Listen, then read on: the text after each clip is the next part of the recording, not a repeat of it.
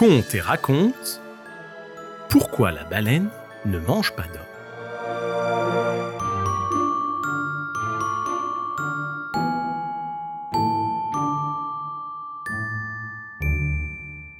Il était une fois, il y a bien longtemps, si longtemps que personne sur Terre ne se souvient de cette époque, une baleine. Cette baleine était l'ancêtre de toutes les baleines d'aujourd'hui. C'était la toute première baleine. En tant que toute première baleine, elle faisait déjà ce que toute bonne baleine fait encore aujourd'hui. Elle nageait et elle mangeait. Elle nageait beaucoup et elle mangeait beaucoup. Car, vois-tu, l'appétit d'une baleine est proportionnel à sa taille. Plus une baleine est grosse, plus elle mange. Celle-ci était énorme. C'était la plus grande baleine qu'on ait jamais vue. Et elle mangeait donc énormément. Mais, au-delà de manger beaucoup, cette baleine était aussi très gourmande. Au lieu de se contenter de petites crevettes, comme les baleines d'aujourd'hui, notre baleine mangeait tous les poissons présents dans l'océan. Merlan, turbo, maquereau, thon, espadon, dorade, tous. Du plus petit au plus grand, elle les dévorait. Elle mangeait tant et tant qu'un beau jour, il ne resta plus un poisson dans la mer. Il ne restait en fait qu'un seul poisson, un tout petit poisson très malin. Depuis toujours, il se cachait derrière l'oreille droite de la baleine. Ainsi, cette dernière ne pouvait pas le voir et ne pouvait pas non plus l'attraper.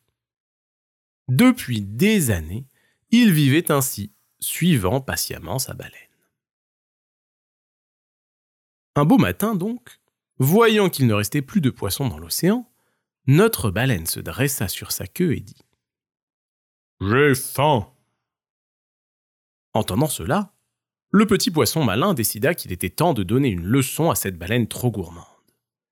Il s'approcha de son oreille et lui dit Oh, grand cétacé, il n'y a plus de poissons dans l'océan. Mais j'ai peut-être une solution pour toi. As-tu déjà goûté à l'homme? Non, répondit la baleine.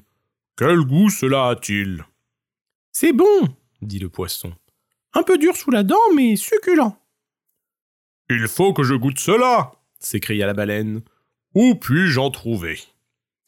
Nage pendant deux jours vers le sud, et tu trouveras là-bas un radeau perdu au milieu de la mer. Sur ce radeau se trouve un marin, n'ayant plus qu'une rame et une culotte de toile bleue. Mais je dois te prévenir, c'est un marin très astucieux. Qu'importe, répliqua la baleine. Et elle se précipita vers le sud pour trouver ce marin succulent. Après deux jours de nage, la baleine arriva en vue du radeau. Le marin était effectivement là, avec sa rame et sa culotte de toile bleue, le regard perdu dans l'immensité de l'océan. Sans attendre, la baleine ouvrit sa bouche immense et l'avala, lui, son radeau, sa rame et sa culotte de toile bleue. Le marin, comme nous l'avons dit, était un homme très astucieux. Dès qu'il se trouva dans le ventre de la baleine, il chercha un moyen de s'échapper. Il hurla d'abord et demanda à la baleine de le laisser sortir. Mais celle-ci fit la sourde oreille, et notre marin n'obtint aucune réponse. Il décida alors d'employer la force. Il se saisit de sa rame et frappa la langue de la baleine aussi fort qu'il le put. Sous le coup de la douleur, la baleine plongea et fit un brusque mouvement de langue.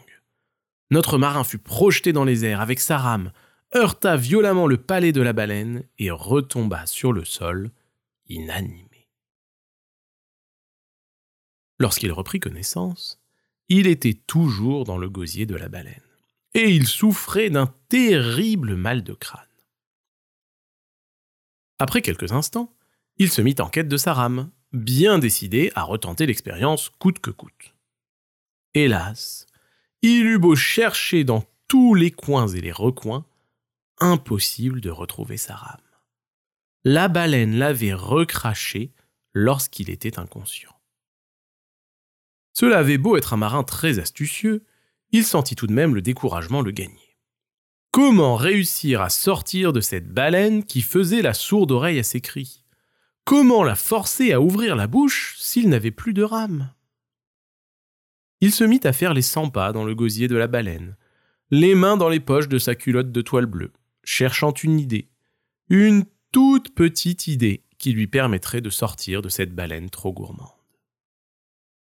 C'est alors que sa main droite sentit dans sa poche droite un tout petit quelque chose. Un bout de bois de rien du tout. Un cure-dent. Pas plus long qu'un pouce et pas plus épais qu'une brindille. Mais, comme tous les cure-dents, ce cure-dent-là était très pointu. Notre marin très astucieux eut alors une idée. Il se saisit de ce nouvel outil s'agenouilla sur la langue de la baleine et se mit à la piquer avec la pointe du cure-dent. Sans arrêt, il piquait, toujours à un nouvel endroit, des piqûres si petites que la baleine ne les sentait même pas. Mais notre marin continuait. Après plusieurs heures de ce manège, la baleine s'arrêta et dit C'est étrange, je ne sens plus ma langue. C'est normal, dit le marin depuis l'intérieur de la baleine. C'est à cause des milliers de piqûres que je t'ai faites. Et je vais continuer. Tu ne sentiras plus jamais ta langue et tu ne pourras plus jamais manger. Sauf si tu me ramènes chez moi devant les remparts de La Rochelle. Hors de question, répondit la baleine. Et elle poursuivit son chemin. Notre baleine ne savait pas que le marin, non content d'être très astucieux, était également très têtu.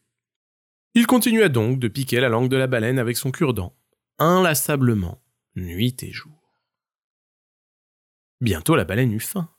Elle était gourmande et elle n'avait pas mangé depuis qu'elle avait englouti le marin. Elle chercha un poisson à dévorer. Par chance, elle en trouva un. Mais au moment de l'avaler, elle se rendit compte que sa langue ne fonctionnait plus et qu'elle ne pouvait donc plus manger.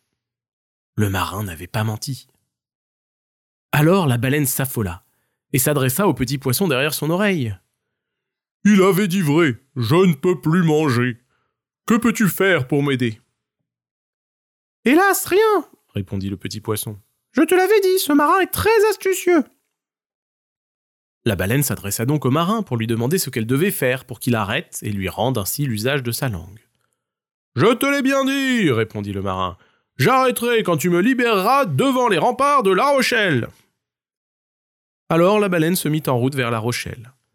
Elle nageait vite, car elle avait très faim. En quelques heures à peine, ils se trouvèrent devant les remparts, et la baleine ouvrit une bouche immense pour laisser sortir le marin à l'air libre.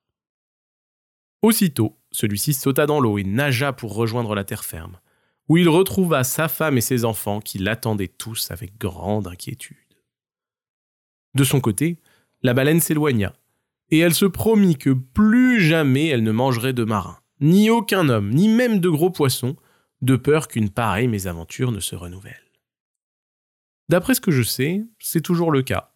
Les baleines ne mangent que des crevettes et de tout petits poissons. Et si parfois elles avalent un poisson un peu plus gros, c'est toujours en priant pour qu'il n'ait pas de cure-dent sur lui.